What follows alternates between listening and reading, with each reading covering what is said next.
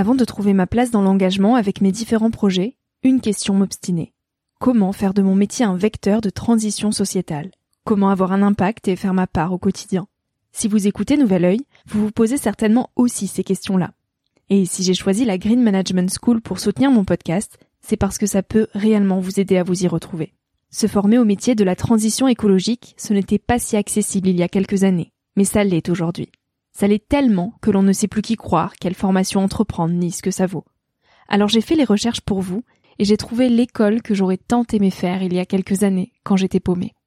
Des cours approfondis sur le climat, la biodiversité, l'agronomie, la géopolitique, mais aussi sur les modèles économiques vertueux, le tout dispensé par des spécialistes et des personnalités inspirantes. Créer un autre lendemain que celui qui s'annonce, c'est leur mantra, et derrière cette idée, la mission de Green Management School est de former de nouveaux managers capables de transformer les entreprises et les organisations de l'intérieur. Toutes les informations sont en description. Merci à Green Management School de croire en nouvel œil en soutenant cette saison de podcast. Tout de suite, place à un nouvel épisode.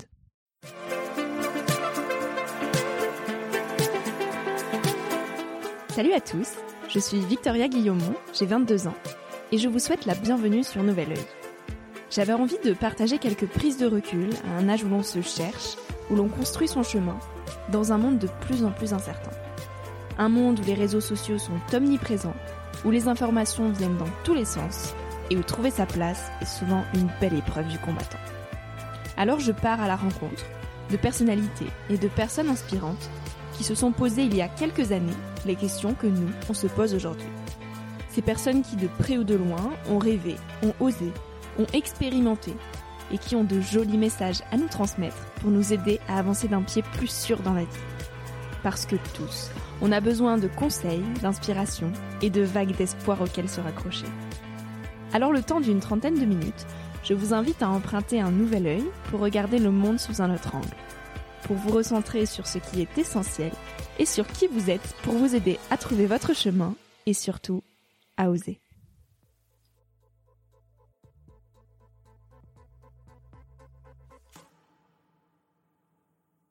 Il faut regarder les choses bien en face, telles qu'elles sont, même si elles paraissent sombres, parce que c'est le seul moyen d'y faire véritablement face avec efficacité et à la hauteur des enjeux. Donc exercer ça, ne pas tomber dans tous les biais cognitifs qu'on connaît, dans, dans tous les, les, manipulations que le système euh, est très puissant pour mettre en œuvre, très habile à diffuser, mais euh, essayer de rester euh, digne, euh, de rester juste, de rester exigeant avec soi-même et avec les autres, d'être aussi euh, dans une forme d'empathie, de compréhension, de bienveillance avec tous ceux qui sont euh, à des niveaux différents de maturité. Pour une fois, je vais introduire quelques chiffres, parce qu'ils sont peut-être trop marquants et affolants pour être mentionnés sur les emballages en plastique de viande dans les supermarchés. 67 milliards d'animaux terrestres sont élevés et mis à mort pour l'alimentation. Chaque minute, l'humain tue plus de 2 millions d'animaux. Cette relation fondée sur la domination de l'être humain sur le monde animal, Jean-Marc Gancy la dénonce. Sans relâche, il milite au quotidien pour repenser notre rapport à l'alimentation. Passionné de la faune sauvage et militant écologiste assumé, Jean-Marc Gancy est engagé dans de nombreux projets citoyens. Administrateur fondateur d'Enercop Aquitaine, président de l'entreprise sociale Les Détritivores, vice-président de l'ONG Wildlife Angel. La liste est longue et il a posé ses mots au cœur de deux essais, Ne plus se mentir et Carnage. Dans cet épisode, on questionne notre rapport à l'alimentation. Les protéines animales sont-elles vraiment indispensables à notre équilibre alimentaire? On parle d'inaction face à l'urgence climatique et de ce qui nous pousse en tant qu'humains à adopter ces formes d'anthropocentrisme. Un épisode un peu moins joyeux que les autres, mais utile pour construire le joyeux monde de demain. J'espère que cet échange éveillera en vous quelques prises de conscience et vous donnera l'envie de bousculer certaines habitudes que l'on croit indispensables. Bonjour Jean-Marc, je suis ravie de pouvoir échanger avec toi aujourd'hui. Merci pour euh, ce temps. Bonjour Victoire. Victoria. Ouais, c'est ça. voilà, j'allais te dire merde, je sais plus si c'est C'est pas grave, c'est pas grave. Bon, bon, allez, on refait. Bonjour Victoria, ben, c'est moi qui suis ravi que tu t'intéresses à ce que je pense et peux écrire éventuellement. Euh, tu es militant écologiste, tu as cofondé l'écosystème Darwin à Bordeaux et tu es engagé dans de nombreuses associations qui ont pour vocation la transition de notre société euh, vers plus de soutenabilité. mais au-delà de toutes ces casquettes, comment tu souhaiterais te présenter personnellement aux auditeurs du podcast? Euh, effectivement, je suis engagé dans, dans pas mal d'actions, d'initiatives qui ont un peu évolué ces dernières années. Car s'il est vrai que j'ai eu le plaisir immense de contribuer à l'aventure de Darwin pendant plusieurs années, euh, de 2007 à 2018, j'ai aujourd'hui choisi une voie euh, très différente puisque je suis engagé euh, dans une association de protection des cétacés à La Réunion et que mon nouveau combat, bah, c'est celui de la préservation du vivant, de la biodiversité et singulièrement des animaux. Euh, et j'en fais l'essentiel de mon activité et de mes euh, engagements aujourd'hui. Voilà. Donc euh, c'est vrai que tu citais la transition comme l'un des axes qui m'a amené à approfondir ma conscience écologique. Et aujourd'hui, celle-ci s'oriente très résolument vers ces combats-là pour préserver ce qu'il reste de vivant aujourd'hui sur cette planète. Super. J'aimerais revenir sur ton enfance pour essayer de comprendre d'où te vient cette conscience écologique. Euh, où est-ce que tu as grandi et à quoi ressemblait ton quotidien quand tu étais petit? Ah, ça c'est la question piège, je m'attendais pas à ça. Euh, je ne sais pas euh, à quand remonte cette conscience écolo. En tout cas, elle est aujourd'hui euh, très forte euh, dans mon parcours et, et dans, dans, ma vie de tous les jours. Euh, mais tout ça est venu très progressivement. J'ai 50 ans, donc ça remonte maintenant aux années 70. Je suis né en 70 justement, et je suis né d'un amour franco-allemand puisque ma mère est, est, allemande et mon père français. Et j'ai toujours eu cette double culture et je pense, c'est une façon de l'expliquer, que je dirais euh, ça contribue aussi à, à, à l'enracinement de cette conscience écologique, puisque pour ceux qui le savent, il y a en Allemagne euh, une certaine sensibilité sur ces questions, une certaine euh, citoyenneté qui s'exerce de façon collective, peut-être plus fortement qu'en France. Et effectivement, ça a pu euh, guider peut-être inconsciemment un certain réflexe culturel chez moi. Mais cette conscience écolo est venue, je dirais, pas forcément du jour au lendemain. Ça s'est progressivement instillé. J'ai toujours une grande curiosité sur voilà l'environnement qui m'entourait. Alors pas toujours, non. J'ai eu une curiosité qui, qui est arrivée plutôt euh, au début de mes études euh, ou à la fin de mon adolescence, plus exactement, où j'ai commencé à beaucoup lire, beaucoup m'intéresser au monde et à la façon dont il évoluait, à chercher aussi ma voie euh, dans ce monde-là, à savoir ce que j'avais envie de faire, euh, des belles rencontres avec certaines personnes qui m'ont percuté, qui m'ont fait ouvrir les yeux sur certaines réalités, et puis l'envie euh, de creuser certaines d'entre elles, euh, notamment euh, je dirais la, la façon dont euh, les hommes s'organisaient pour répondre aux défis euh, qui les concernaient. Et puis tout ça m'a amené à voilà à lire beaucoup, à lire mhm. énormément, à m'abonner à plein de revues. Et puis hasard ou, ou, pas, mes premières armes après une école de commerce, donc là où j'ai pris conscience de ce que je voulais pas faire. mes premières armes, on va dire, ou mes premiers mes premiers pas professionnels, j'ai eu la chance de les faire dans une association assez novatrice à l'époque. Et pendant cinq ans, les cinq premières années professionnelles que j'ai pu mener, j'ai été confronté à une réflexion intense avec des penseurs de ces questions. Je pense à Edgar Morin notamment, mm. je pense à quelqu'un qui m'a beaucoup impressionné qui s'appelait Jacques Robin, qui avait écrit une revue qui s'appelait Transversal Science Culture qui étaient des, des revues euh, très avant-gardistes et qui euh, m'ont ouvert sur ces questions d'interdépendance entre euh, économie, écologie, sociale, enfin que tout était lié et que là où on détricotait euh, un fil sur une trame générale, finalement on, fragilisait l'ensemble. Donc c'est cette conscience de l'interdépendance qui m'a ensuite euh, habité et qui m'a amené à faire des choix professionnels qui m'ont amené là où j'en suis aujourd'hui. Super. Quels étaient tes rêves quand tu avais 20 ans? J'étais pas un enfant passionné particulièrement par euh, un sujet ou un autre. Euh, J'étais un enfant très insouciant, euh, très heureux, euh, fondamentalement joyeux parce que c'est ma nature, et euh, assez peu concerné finalement par les désordres du monde ou l'actualité même, peut-être préservé justement par ma famille qui n'avait pas de difficultés particulières. du coup, j'ai eu une enfance très heureuse, très joyeuse, très insouciante, qui a sans doute contribué à me construire et à me donner la, la force que j'ai aujourd'hui, je mm. pense. c'est un peu plus tard que je suis rentré dans, dans la conscience, euh, euh, on va dire, d'une trajectoire de l'humanité qui me paraît assez inquiétante et qui m'a amené à, vouloir y contribuer euh, humblement à ma façon. On va rentrer dans le dur du sujet et je vais commencer par te demander quel est selon toi le problème fondamental dans nos sociétés modernes, même s'il y en a plusieurs, est-ce qu'il y en aurait un majeur? Oula, eh bien, c'est très complexe de répondre à cette question euh, parce qu'effectivement, c'est multiple.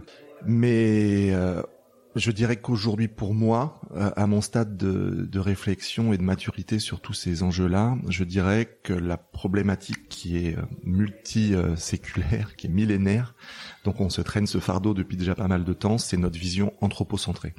C'est de nous penser au centre du monde, euh, négliger, euh, je dirais, les besoins essentiels de tous ceux qui partagent euh, cette petite planète, notamment les animaux, et de les soumettre à nos désirs exclusifs. Mhm. je pense que cette façon de soumettre le monde, euh, de développer systématiquement une vision utilitariste euh, pour satisfaire nos besoins essentiels et exclusifs, est, on va dire, un peu la racine du mal, si j'ose dire, puisque ça, nous a amené à, à développer euh, une vision extrêmement prédatrice et dont on voit aujourd'hui euh, toutes les limites et tout le danger pour nous-mêmes. Voilà.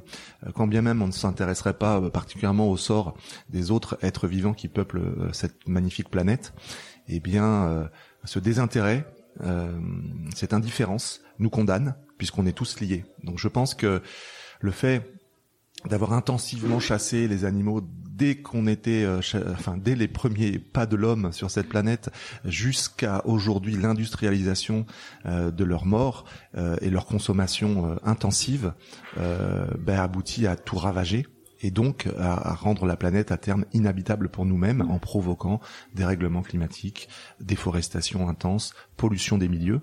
Euh, donc je pense que la racine du mal, entre guillemets, c'est bien cette, cette façon de voir le monde et de nous croire supérieurs, en tout cas différents euh, des autres animaux dont nous sommes euh, très proches mm-hmm. biologiquement. L'élevage est la première cause du réchauffement climatique et tu défends cette nécessité de modifier urgemment nos habitudes de consommation, bien trop néfastes pour l'environnement. Et pour toi, végétaliser l'alimentation, c'est même euh, une question de survie pour l'espèce humaine. Euh, tu milites au quotidien pour faire bouger les mentalités euh, à ce sujet-là. Alors j'ai quelques questions. Est-ce que consommer de la viande est une réelle nécessité? Est-ce que vraiment c'est important pour notre équilibre alimentaire? Ou est-ce qu'au contraire c'est une, une question d'habitude et de mœurs dont on s'est attaché finalement et sur lesquelles on a construit des croyances? Bah, tu as fait la question et la réponse. Donc, euh, c'est pas facile d'embrayer de, là-dessus. Non, effectivement, pendant de, des centaines d'années, euh, la consommation euh, de protéines animales a pu être indispensable à certains hommes et a contribué à, à on va dire, faire ce que nous sommes aujourd'hui, aussi nombreux d'ailleurs, hein, grâce à des protéines et de l'énergie qu'on a notamment capturées en domestiquant les animaux, en les consommant.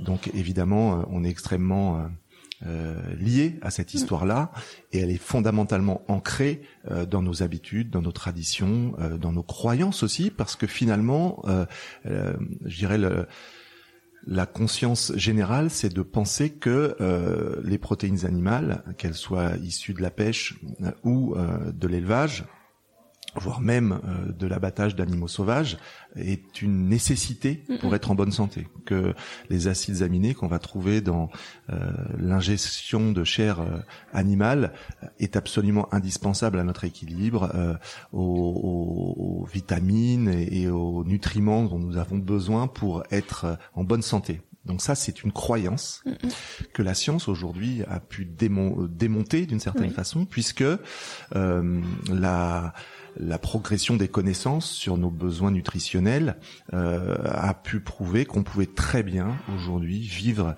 euh, sans aucun apport de protéines animales, mais qu'on trouvait l'essentiel de ce dont on avait besoin également dans les végétaux. Donc finalement, ça c'est pas une élucubration, c'est pas une croyance, ce sont euh, des conclusions que de très nombreux nutritionnistes, médecins, diététiciens ont pu formuler dans d'innombrables rapports et puis tout simplement en regardant aussi la façon dont vivent les gens, ici ou là, des centaines de millions de personnes dans le monde quand même, vivent sans ingérer une seule protéine animale et ne s'en portent pas forcément plus mal, si tant est qu'ils équilibrent leur alimentation en je dirais, en, en diversifiant aussi les apports végétaux qu'ils peuvent avoir, parce qu'il suffit pas non plus de faire n'importe quoi, euh, comme euh, il suffit pas de manger que de la viande pour être en bonne santé, euh, mm, il faut mm, aussi mm, diversifier. Donc tout est une question d'équilibre alimentaire, mais cet équilibre alimentaire peut se faire sans protéines carnées, sans apport de chair animale, et comme je le disais à l'instant, c'est le quotidien de très nombreuses personnes sur cette planète. Donc c'est tout à fait possible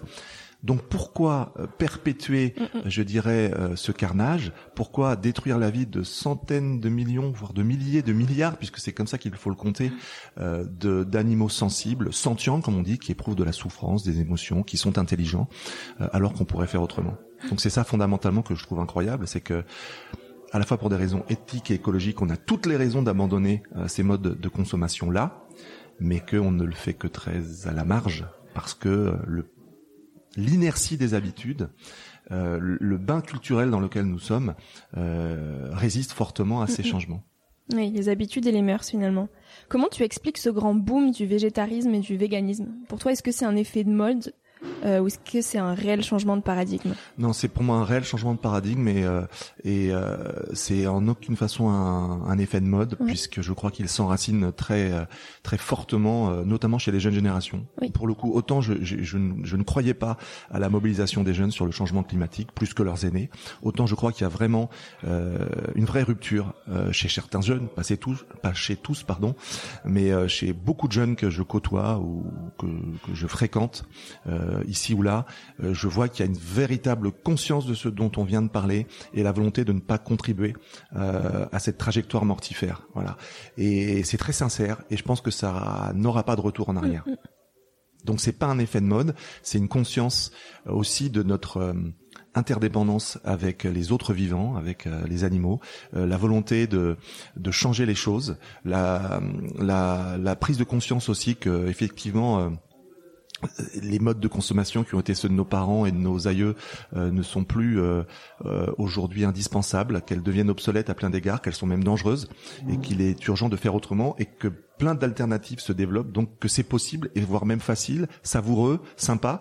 Et, plus ces alternatives et plus ces façons de consommer différemment se développeront euh, dans des concepts euh, attractifs, euh, plus ils, attireront de, nouveaux adeptes, si j'ose dire. Et je, crois que ça, c'est quelque chose qui est lancé, qui ne s'arrêtera plus. Selon le rapport de la Commission européenne, il y a 90% des alternatives végétales à la viande qui ne sont pas consommées par des végétariens ou des végétaliens. Comment tu l'expliques cela? J'explique très simplement par le fait que euh, il y a toujours une propension euh, du commerce, euh, du business à récupérer euh, des tendances de fond à son profit. Ouais. Donc les végétariens, les véganes, les végétaliens comme on les appelle aussi, eux ont fait des choix éthiques qui sont basés sur des réflexions profondes et qui les amènent à vouloir vivre aussi en cohérence avec leurs convictions et donc à privilégier des aliments qui sont les plus sains possibles, qui sont euh, végétaux, qui sont généralement bio, qui sont souvent produits localement, qui sont le moins transformés possible puisque ça fait partie de cette éthique-là. Et donc ils n'ont aucune raison de s'abattre, de se rabattre, pardon, sur Mm. des alternatives synthétiques, euh, industrielles, euh, artificielles d'une certaine façon, euh, qu'ils ne souhaitent pas du tout cautionner. C'est pas du tout la voie que prennent euh, ces, ces consommateurs-là. Au contraire, ils vont plutôt encourager, euh, euh, on va dire, les, formes paysannes euh, de culture. Ils vont plutôt s'enraciner sur un territoire. Ils vont pouvoir, ils vont vouloir manger sain, et donc ils vont s'orienter vers des choses simples et surtout pas vers des substituts qu'on va leur vendre à grands coups de marketing par des startups de la food tech. Mais par contre, effectivement, ceux qui résistent contre les véganes vont avoir tendance à vouloir diaboliser les véganes, qui seraient les premiers consommateurs de ces substituts, ce qui est absolument démenti par les faits, puisque les industriels eux-mêmes euh, avouent et, ciblent euh, des omnivores qui ont souvent mauvaise conscience et qui, parce qu'ils ont du mal à, changer de mode alimentaire et, de, se libérer de la viande, euh, vont essayer de retrouver l'apparence d'un steak et vont pouvoir être un peu moins en dissonance cognitive, on va dire, s'ils optent pour ces alternatives. Donc voilà, il y a, a aujourd'hui un débat là-dessus qui est souvent un petit peu euh, tronqué, biaisé, Oui. euh, pas juste en tout cas, et euh, il faut remettre un peu, euh, on va dire, l'église au milieu du village. Midi à sa porte. Ouais, une façon de le dire. Euh, alors pour ceux qui aimeraient changer leur façon de consommer, comment on peut se nourrir sans protéines animales? Alors c'est extrêmement facile en fait. Ça tend, souvent à apparaître extraordinairement compliqué. Oui. Euh, on ne sait pas quoi faire, on ne sait pas comment faire. Euh, on pense que notre alimentation sera très appauvrie, euh, euh, qu'on ne mangera que du quinoa et du riz pour euh, caricaturer à l'extrême. C'est vraiment les images qui sont véhiculées. Or, c'est hyper facile, en fait. Euh, il y a énormément euh, de variétés de légumes, de fruits, de légumineuses, de pâtes, de céréales, euh, que sais-je encore, de choses qu'on peut manger sans avoir recours à des protéines animales. C'est facile. Il y a énormément de, de recettes de sites, de blogs, euh, de conseils de, de, chefs ou on va dire de, de cuisiniers qui euh, euh, qui ont développé des alternatives hyper savoureuses, très nutritives qui satisfont euh, les besoins essentiels de ceux qui refusent dorénavant de manger euh, viande et poisson. Alors j'en suis l'un des exemples et j'ai la chance d'avoir une femme euh, qui m'accompagne dans ce, dans, on va dire dans cette trajectoire. Et, si j'en juge par nos examens sanguins, nous n'avons aucune carence euh, autant de fer qu'il faut, autant de calcium, de potassium, enfin tout ce qu'il nous faut aujourd'hui. Tout ça est, est, est, inclus dans dans mon organisme et ne m'empêche ni de faire du rugby, ni de courir, ni de nager, ni d'être très actif. Donc voilà, on, on, très concrètement, en étant attentif à son alimentation, on peut très très bien vivre sans viande, sans poisson. Ça ne pose aucun problème et c'est pas difficile. Voilà. Ce qui est en revanche, il faut pas euh, le nier, euh, plus complexe, c'est la pression sociale lorsqu'on opte pour ces sujets-là, mm-hmm. pour ces modes de vie-là, puisque il y a des croyances fortement ancrées, des résistances euh, cognitives très fortes, et on nous renvoie toujours à une forme de sectarisme, à un extrémisme. Euh, oui. Là où, au contraire, l'extrémisme, c'est plutôt de faire perdurer un système qui nous condamne et de euh, massacrer par milliards et milliers de milliards des animaux sensibles. C'est plutôt ça la radicalité. Mm. voilà, donc on est dans, dans des modes de vie aujourd'hui qui, qui sont tout à fait compatibles avec le fait de ne pas tuer d'animaux. Euh, et qui sont ceux pour lesquels optent, comme je l'ai déjà dit, mais mm. des centaines de millions de personnes dans le monde, c'est possible. J'ajoute cependant, pour conclure et pas être trop long, qu'il faut, euh, dans tous les cas, lorsqu'on opte pour ces régimes-là, faire très attention à ce qu'ils n'apportent pas. Et il n'y a qu'une seule chose que ces régimes n'apportent pas, c'est la vitamine B12. Cette fameuse vitamine B12 qu'on peut aujourd'hui euh, euh, avoir très simplement sous forme de cachet, hein, c'est très très simple, comme on prend euh, éventuellement un doliprane quand on a mal à la tête, là c'est pas plus compliqué. on prend un cachet de B12 ou deux en fonction de, du dosage par semaine ou par mois, voilà une fois de plus, tout dépend du dosage de la B12, qui est une vitamine qui nous est indispensable et qu'on peut trouver aujourd'hui sous cette forme-là, puisque généralement on la trouve dans la viande, lorsqu'avant ces mêmes animaux, on va dire qu'on consommait allaient la synthétiser dans leur organisme, généralement lorsqu'ils évoluaient euh, dans des milieux libres, euh, puisqu'ils fouinaient la terre et qu'ils pouvaient synthétiser euh, les bactéries. Enfin, je sais pas exactement comment ça se passe, mais en gros, ils, ils, synthétisaient cette vitamine et du coup, on l'ingérait quand on mangeait leur chair. mais ça, on le fait, on le trouve plus effectivement quand on ne mange plus de chair animale, donc il faut le se complémenter. Mais voilà, ça a aucune difficulté, c'est très simple, ça coûte pas cher, enfin aucun problème. Euh, et je, dirais même pour ceux qui penseraient que que ça serait euh, une catastrophe parce que du coup on aurait recours au big pharma et à l'industrie de, on va dire, euh, de la chimie, euh, qu'ils sachent aussi que beaucoup du bétail qu'ils mangent est aussi complémenté en B12 aujourd'hui parce qu'il est élevé dans des conditions qui ne le permettent plus de synthétiser naturellement cette fameuse vitamine. Donc c'est un faux problème. Ok. Et en quoi remplacer les surfaces dédiées à l'élevage par des surfaces pour l'alimentation végétale, ça peut limiter le réchauffement climatique? Mais parce qu'on ignore souvent que euh, on déforeste pour une cause principale, qui est euh, de produire des monocultures, souvent de soja, pour nourrir le bétail. Mm, mm. Euh, si ma mémoire est bonne, 83% de la forêt amazonienne est détruite aujourd'hui pour produire du soja qui alimente du bétail. Mm.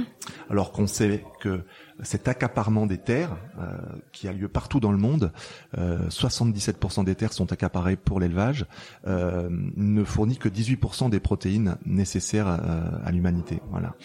donc on est là une espèce d'impasse, d'incohérence, d'absurdité, où on va déforester, ravager des milieux pour alimenter des animaux qui auront des vies misérables dont la consommation ne nous est plus indispensable. Donc c'est complètement fou ce monde-là. Donc il faut cesser ça et libérer des espaces effectivement pour produire euh, différentes qualités de végétaux qui nous sont eux indispensables et qui euh, pourraient du coup libérer une quantité phénoménale de terre pour que s'y redéveloppent des milieux euh, sauvages par exemple qui seront beaucoup plus riches en biodiversité qui contribueront par ce fait-là, à la fonctionnalité des écosystèmes qui nous sont indispensables pour vivre, pour purifier notre air, l'eau, pour amener, je dirais, cette vitalité dont ont besoin les écosystèmes pour être tout simplement aptes à, à, à, faire fonctionner cette énorme biosphère qui nous est aujourd'hui vitale, qu'est cette planète. Voilà. Face à l'urgence climatique, pour toi, la décroissance est la seule issue possible. Comment tu l'imaginerais, cette décroissance? Quelles pourraient euh, en être les conséquences aussi derrière? Alors ça, c'est un sujet qui complexe et sur lequel j'ai beaucoup évolué parce que effectivement j'ai été militant de la décroissance pendant très longtemps et j'invite d'ailleurs euh, tous ceux qui nous écoutent à, se procurer tous les mois un, petit journal euh, très très inspirant qui s'appelle justement la décroissance et qu'on trouve dans tous les kiosques et qui a su euh, exister depuis maintenant des, des, très nombreuses années en renouvelant son contenu tout en étant extrêmement extraordinairement intransigeant. Donc voilà, je ferme la parenthèse pub. Mhm. je mettrai dans les notes. donc même s'il est parfois exaspérant ce journal parce qu'il tape un peu sur tout le monde mais en tout cas, il est, il est très inspirant à mes yeux parce qu'il est très intransigeant et très juste sur le fond. Euh, mais la décroissance, euh, aujourd'hui, on peut euh, recourir, recourir des réalités qui peuvent être à la fois individuelles et collectives, et, ça n'a pas le même, euh, on va dire, le même impact, euh, ou en tout cas ça peut aussi avoir des impacts qui, qui, peuvent être sujets à caution. je m'explique. En gros, effectivement, euh, derrière des croissances, on entend vie simple, sobre, et, ça me va très bien. On est entouré de tout un tas de besoins, de euh, d'un confort euh, matériel, d'une consommation souvent ostentatoire qui effectivement euh, va pas dans le bon sens et qu'il faudrait absolument ralentir, freiner.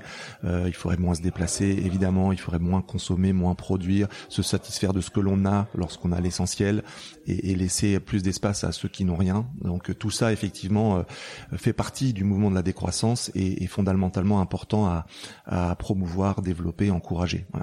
Ceci étant dit, je crois que fondamentalement, euh, on, est aussi dans une pensée assez euh, bisounours lorsqu'on imagine euh, que les humains, par la simple conscientisation, vont tous se mettre à, on va dire, adopter ces modes de vie sobres et décroissants qui fondamentalement vont à l'encontre d'une évolution de l'humanité qui elle est régie par des lois, euh, celles de l'évolution, euh, qui les amènent à quoi qu'ils en disent et quoi et bien qu'ils ne le veuillent pas, les amènent à être systématiquement en compétition pour acquérir euh, les moyens de leur subsistance et de leur survie dans un contexte qui est de toute façon euh, concurrentiel.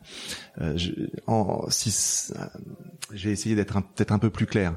En gros, euh, il nous est indispensable, parce qu'on est constitué comme ça, euh, d'acquérir l'énergie nécessaire à notre euh, vie, tout simplement, et à la compétition avec les autres pour en sortir victorieux.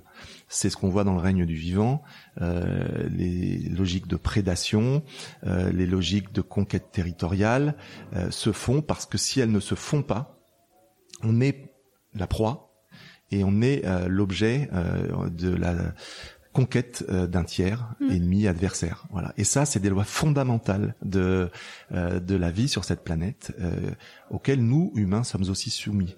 Si un État aujourd'hui, par exemple, souhaitait résolument, parce qu'il en avait pris conscience de l'urgence, enclencher une dynamique de décroissance, il euh, renoncerait à un certain nombre de productions, à certains investissements. Euh, il ne pourrait pas euh, générer les richesses qu'il a aujourd'hui et qui sont nécessaires à son fonctionnement social, à certains services publics, à sa défense et euh, il se fragiliserait face à d'autres États euh, souverains euh, qui n'hésiteraient pas, le moment venu, à le conquérir. C'est ça.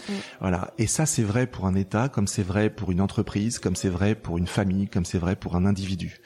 Donc, on se berce souvent de l'illusion que la décroissance est la séduction, mais elle ne le serait seulement que si tout le monde le faisait au même moment, collectivement, à l'échelle globale, ce qui est absolument pas imaginable. Ouais, c'est utopique, ouais. Voilà. Donc, euh, je suis partagé sur cette notion parce que j'ai pris conscience depuis un certain temps qu'on était dans cette voie euh, qui nous, qui s'imposait à nous d'une compétition généralisée et que lorsque la coopération a lieu et qui est souhaitable, elle s'exerce toujours qu'on a un autre groupe, mm-hmm. qu'on le veuille ou non. Lorsqu'on crée un éco-village, c'est aussi pour à un moment donné créer euh, les conditions de notre autonomie énergétique et alimentaire qui, à un moment donné, euh, pourrait s'exercer à l'encontre d'un autre groupe qui voudrait se l'approprier. Voilà. Ça, c'est l'histoire de la vie.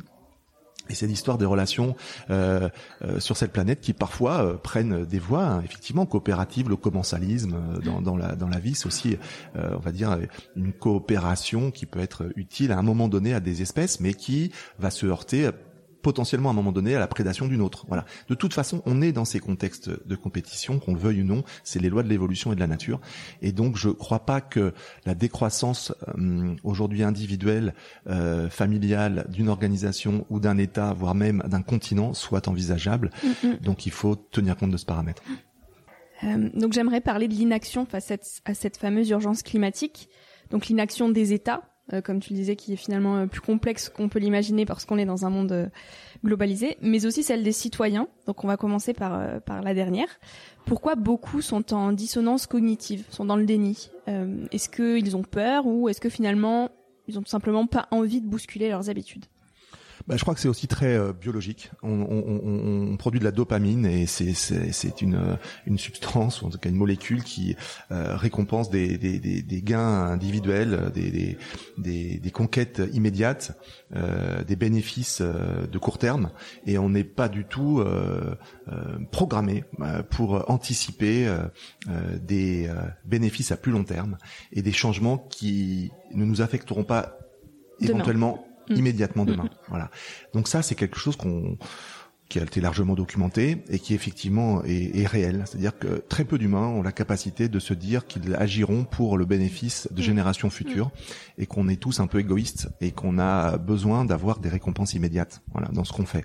Donc ça, c'est un problème fondamental qui fait que euh, euh, on est tous un peu hypocrite et que on veut aussi poursuivre nos intérêts euh, individuels et que ceux-ci ne sont pas forcément euh, la contrainte qu'on s'impose maintenant. Et, et, on essaye de composer avec cette dissonance parce qu'effectivement, on a aussi une conscience et on a aussi envie d'être altruiste et, euh, et, on a aussi envie d'agir de façon juste. Donc, on est tiraillé entre nos nécessités immédiates qui sont biologiques et puis une conscience qui se développe et qui nous pousse à vouloir agir de façon euh, intelligente, consciente, euh, généreuse, euh, pour que perdure cette humanité et qu'elle soit en tout cas la moins destructrice possible. Mmh. Donc il y a l'action des citoyens d'un côté et celle des chefs d'État et des chefs d'entreprise de l'autre. Donc on en a un peu discuté tout à l'heure. Euh, et donc tu disais que finalement c'était un peu plus complexe qu'on pouvait l'imaginer euh, eh oui, dans le contexte dans lequel on vivait. On est souvent éduqué à penser que euh, l'État, euh, nos gouvernants euh, sont là et choisis par nous pour mm. nous représenter et privilégier l'intérêt général. Mm. Et que c'est ce qui les légitime et ce qui les, on va dire, les motive au quotidien. Or, l'histoire des luttes, l'histoire tout court, le décryptage de notre histoire humaine montre qu'il n'en est rien et que justement euh, ces gouvernements et ce pouvoir sont souvent euh, placés là où ils sont ou en tout cas arrivent à ce pouvoir justement pour faire perdurer une forme d'ordre établi euh, et une forme de cohésion sociale euh, qui maintient cet ordre établi. Voilà.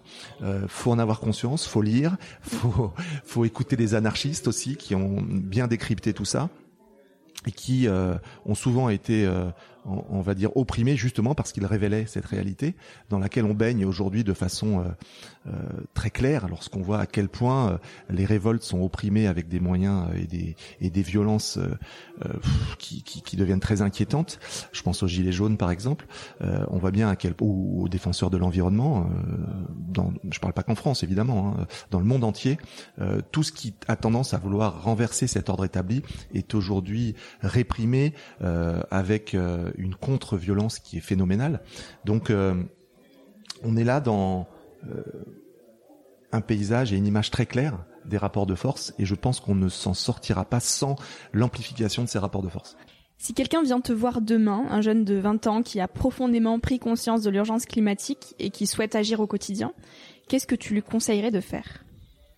Alors s'il veut agir au, plan individuel, la première chose que je lui conseillerais de faire, et ça boucle avec ce qu'on disait précédemment, c'est d'arrêter de manger les animaux. Ça peut lui paraître bizarre, mais c'est la première source d'émissions de gaz à effet de serre. Donc évidemment, euh, arrêter de tuer inutilement, comme on l'a dit, euh, a le double effet qui se coule, qu'en plus, euh, ça ralentira très très très significativement euh, le dérèglement climatique. Voilà. Donc c'est la première chose à faire, c'est le plus simple, et éthiquement, c'est aussi ce qu'il y a de plus souhaitable. Donc première chose à faire, arrêter de manger de la viande et du poisson puisqu'on vide aussi les océans euh, et on va déstabiliser, ce faisant, la grande machine climatique qui est celle qui nous permet tout simplement de rendre cette planète habitable. Donc euh, arrêter les protéines carnées, c'est vraiment le choix le plus intelligent, le plus immédiat, le plus simple et gratuit à faire, donc à la portée de tous. Après, ben, bien sûr, on sait ce qui émet euh, du carbone.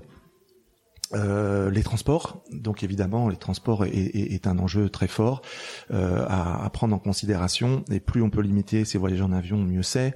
Plus on peut éviter de prendre sa voiture, mieux c'est. Euh, voilà. Et qu'est-ce que toi tu as mis en place au quotidien? Bah tout ça, je l'ai fait euh, et j'essaye de le faire au quotidien.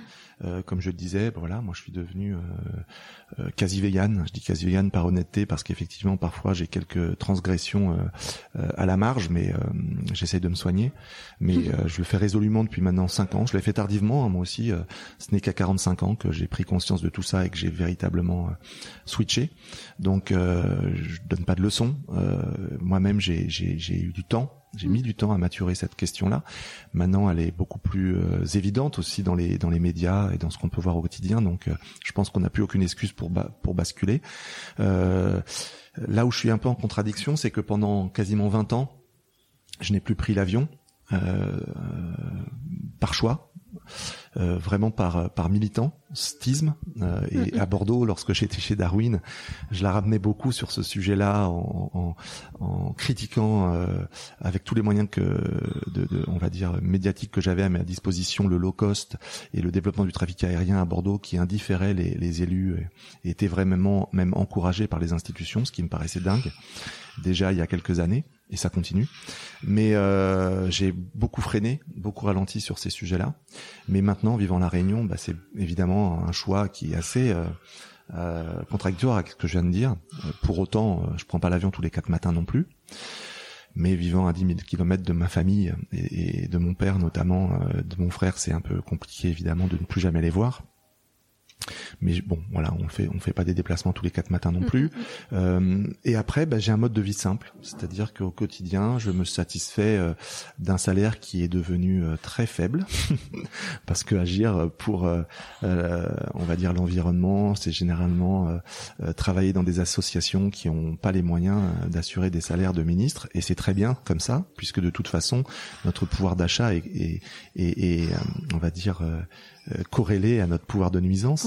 Euh, hein, chaque point de croissance, c'est aussi un point de destruction de, du vivant et, des écosystèmes généralement. C'est très corrélé. Il hein. n'y a pas de découplage possible entre entre écologie et consommation. Ça faut, faut vraiment qu'on en ait conscience. Donc le fait d'avoir aussi un salaire très modeste, de vivre simplement, de me satisfaire de choses gratuites comme la nage. J'ai la chance. Hein, dans un lagon ou, ou, ou, des balades en montagne parce que c'est la c'est la chance de vivre à la Réunion, euh, avoir des fruits de saison qui sont géniaux, avoir des légumes euh, à foison. Euh, voilà, ça c'est des choses qui me permettent aussi d'être assez aligné sur sur mes convictions. Voilà, sans, sans nier le fait qu'aussi bah, j'utilise un smartphone, que que j'ai une voiture parce que c'est indispensable à la Réunion, on peut pas faire autrement, il n'y a pas de moyen de transport alternatif. Euh, tout ça a un impact euh, qui est bien bien plus élevé euh, que celui qu'a un Vietnamien, un Burkinabé, voire même un Chinois. donc faut avoir conscience que nous occidentaux, on a on a quand même pas beaucoup de leçons à donner et que depuis maintenant beaucoup de temps, notre développement s'est fait aux dépens des pays du Sud ou d'autres pays qu'on a spoliés de leurs ressources pour assurer ces niveaux de vie là. Voilà. Donc bah voilà, on peut s'en sentir coupable à juste titre, on peut le regretter, on est on n'y peut plus rien aujourd'hui par rapport à ce qui a eu lieu. En revanche, on peut aussi faire des choix au quotidien sur sur ce qu'on consomme, sur la façon dont on vit, pour éviter euh, au maximum d'avoir une empreinte qui grève le pouvoir de vivre de ceux qui nous suivront mais c'est très compliqué d'être dans cette société thermo-industrielle et de s'en extraire oui. parce qu'on est englué dans, dans un système global et que je dirais pour raccrocher à, à mon thème de prédilection qu'il est beaucoup plus simple de sortir du carnage général et de sortir de la société spéciste. Donc ce terme je l'ai pas encore utilisé, mais c'est la société qui hiérarchise, on va dire, les valeurs des vies sur cette planète en considérant que celle des hommes est plus importante que celle des animaux. Donc c'est plus facile de sortir de cette société spéciste qui nous détruit très certainement euh, que de sortir de la société euh, thermo-industrielle, pardon, qui est en fait celle qui structure toutes les infrastructures qu'on mmh. utilise, euh, tout, tout, tout, voilà, nos modes de vie au quotidien. Donc c'est très complexe de s'en extraire, sans s'extraire aussi de, de la communauté des humains. Ah oui, voilà. oui. Alors qu'on peut rester dans la communauté des humains et,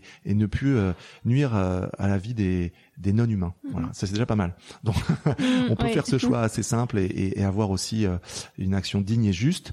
Et puis après, ben essayer de vivre sobrement euh, dans la société des humains, même si ben, la pression sociale, la pression médiatique, les injonctions sont souvent euh, euh, difficiles à mettre en œuvre. La fameuse sobriété heureuse de Pierre Rabhi. Dernière petite question, quel conseil euh, général tu voudrais donner aux jeunes d'aujourd'hui?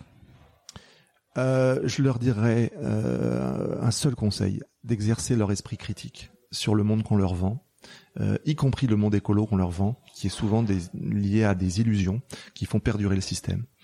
Il faut lire beaucoup, il faut écouter des podcasts comme le tien, il faut exercer une lucidité euh, sur le monde euh, pour ne pas euh, avaler beaucoup des balivernes que les médias mainstream nous vendent pour faire perdurer précisément ce système. Exercer cet esprit critique, c'est évidemment être curieux de tout, s'intéresser à plein de choses, aller au-delà des choses un peu superficielles qui peuvent paraître séduisantes et être exigeant avec soi-même pour euh, pour se remettre aussi en question, pour ne jamais être dans euh, l'idéologie, le dogme, mais aller euh, chercher, je vais pas dire la vérité, mais en tout cas l'état des connaissances le plus factuel possible, le plus avéré possible, et ne pas s'en tenir à, à des idées reçues, à de la pensée magique, euh, à des illusions, illusions pardon, qui sont souvent celles euh, que le système nous envoie justement mm -hmm. pour euh, pour se maintenir. Voilà, ça c'est vraiment euh, quelque chose qu'il faut euh, cultiver parce que c'est pas évident, parce qu'on n'a pas toujours le temps, parce que ben, c'est aussi une forme de d'effort. Oui. Voilà, mais je pense qu'il est absolument indispensable pour justement euh, être véritablement conscient de ce qui se trame et d'agir en conséquence. Voilà. C'est la raison pour laquelle je pense que euh, il faut regarder les choses bien en face telles qu'elles sont, même si elles paraissent sombres, parce que c'est le seul moyen d'y faire véritablement face avec efficacité et à la hauteur des enjeux. Voilà. Donc exercer ça, ne pas tomber dans tous les biais cognitifs qu'on connaît, dans, dans tous les, les, les, manipulations que le système euh, est, est, très puissant pour mettre en œuvre, très habile à, à, à, à diffuser, mais euh, essayer de rester euh, digne, de rester juste, de rester exigeant avec soi-même et avec les autres, d'être aussi euh, dans une forme d'empathie, de compréhension, de bienveillance avec tous ceux euh, qui sont euh, à des niveaux différents de maturité, les écouter, euh, dialoguer, ne pas les stigmatiser, les, mais être toujours dans une posture intransigeante, mais pour autant compréhensive, avec toujours fondamentalement euh, cette euh, aussi exigence avec soi-même. Voilà. Donc euh, voilà, c'est le seul conseil que je pourrais donner qui permet de ensuite décrypter -hmm. comment va le monde et comment fonctionne le monde pour mieux le transformer. Fabuleux. Écoute, merci beaucoup Jean-Marc pour tous ces partages. Avec plaisir, merci à toi et longue vie à ton podcast. Ah, super. Merci à toi d'avoir écouté l'épisode jusqu'ici. J'espère qu'il t'a inspiré, rassuré, questionné ou fait rêver d'une manière ou d'une autre. Pour suivre les aventures du podcast, je t'invite à t'abonner pour être informé dès qu'un nouvel épisode sort. Tu peux aussi me retrouver sur Instagram avec le nom du podcast. N'hésite pas à m'écrire si tu veux me faire part de tes retours, de tes impressions et de tes conseils. J'y répondrai avec grand plaisir. Aussi, si tu as aimé l'épisode et que tu souhaites m'encourager dans l'aventure, tu peux me mettre une petite note et un commentaire sur Apple Podcast. C'est un peu le truc chiant qu'on se dit qu'on ira faire plus tard, mais ça prend vraiment deux minutes et ça m'aide beaucoup beaucoup. Je te dis à très bientôt pour un tout nouvel épisode. En attendant, savons la vie comme il se doit et fais des choses folles.